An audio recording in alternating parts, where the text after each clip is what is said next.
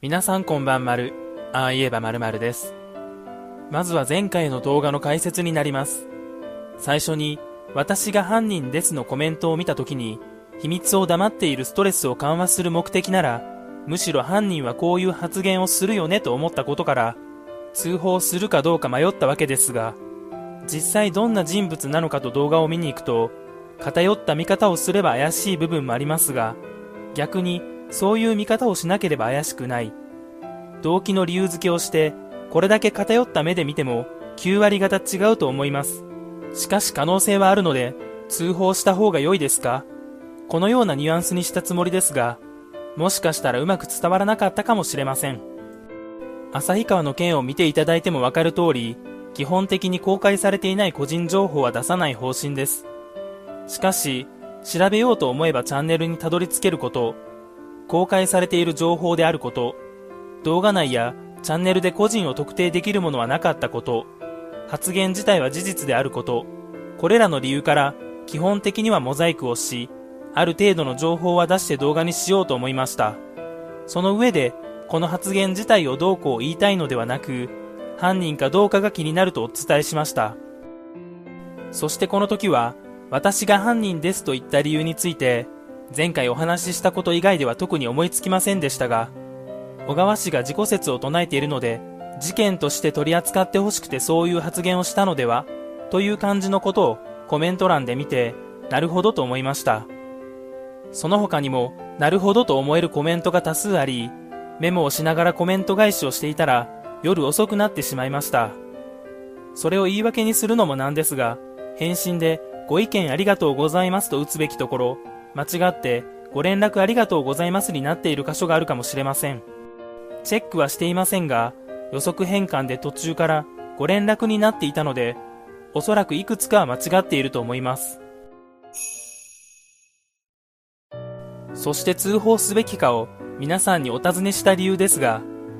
私も同じようにどうしようか悩んでいる人がいたら通報すべきと言うかもしれません。しかし実際にその立場になると、取り合ってくれなかったらどうしようとか、検討外れだったり、馬鹿にされたらどうしようなど、思った以上に行動に移すのは難しいと感じました。通報をためらう理由が、もし違ったらの場合、そうだろうと思う部分が大半を占めているのでそこまで迷いませんが、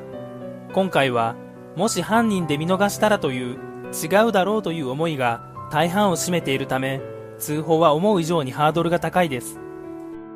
あくまで私は、犯人ですと発言する理由に意味を見出せましたが、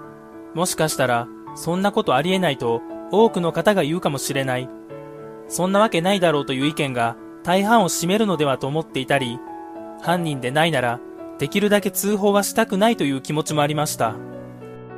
おそらくこの事件でなければ、皆さんにお聞きする以前にスルーしていたと思います。ただ、この事件の場合、捜索時にここにはいないだろうという考えで、斜面がきちんと操作されなかったゆえに、骨や衣類が出てきても、事件なのか事故なのか、未だにわからない状態です。その例があるのに、犯人ではないだろうとスルーしていいものか、それで犯人だったらどうしよう、そういう思いが強かったです。そのため、多くの方に意見をいただきたいなと思いました。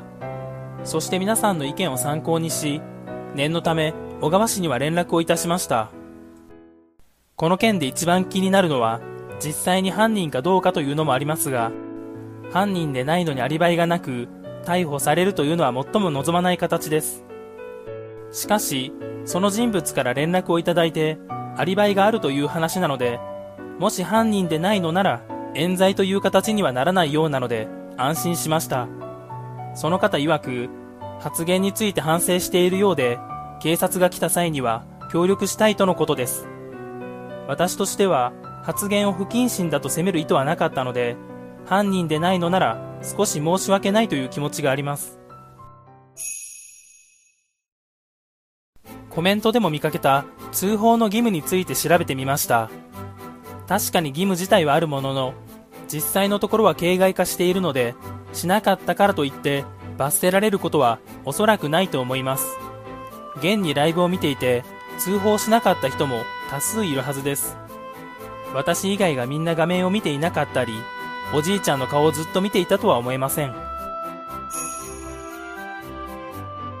関西では不謹慎と笑いが神一重だったりします。高齢の知り合いに会った時、まだ生きとったんかとか普通に言いますし、相手もそれに対してうまい答えを返してくれます。もちろんこれは相手次第ではあるので、今回の発言についても関係者の前でないならと思ってしまいそうです。しかしご指摘があったように場所の違いはあります。飲み会の席とは違うぞと、私も気をつけたいと思います。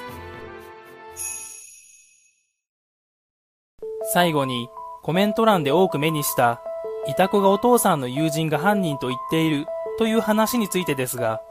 イタコについてあまり存じ上げませんが、魂を自分の中に入れて、本人に事件の話を聞くという認識で大丈夫でしょうか？もしそうだったら、犯人の名前を聞いてしまえばいいのでは、と思ってしまいます。本名は知らなくとも、父親がその人物をどう呼んでいたのかは答えられると思いますが、もしかしたら魂のルールでそういうことを話すのは禁じられているのかもしれません仮にその人物が犯人だとすればキャンプに参加していて子供連れで犯行に及ぶとは思えませんそうなるとキャンプの集まり以外で個人でこの場所に訪れたということになりますその場合美咲さん以外に誰が来るか分かっていないので狙っていたのは美咲さんということになりますしかしそうなってくると一つ腑に落ちないことがあります。美咲さんが一人になったのは、あくまで単なる偶然だったということです。食べるのが一番遅いのなら、最後の一人になると予想はできますが、その前に行ったじゃんけんの勝敗を操作することは不可能だと思います。この偶然以外では、基本的に誰かと一緒にいると思うので、一人になるのを狙ってキャンプ場に来るというのには疑問があります。もしいたこの力が本物なら、割と早くに亡くなった私の父親が、私のことをどう思っていたのか知りたいです。嫌いだったのか、それとも父親として接し方がわからなかっただけなのか。今回の動画は以上になります。最後までご視聴ありがとうございました。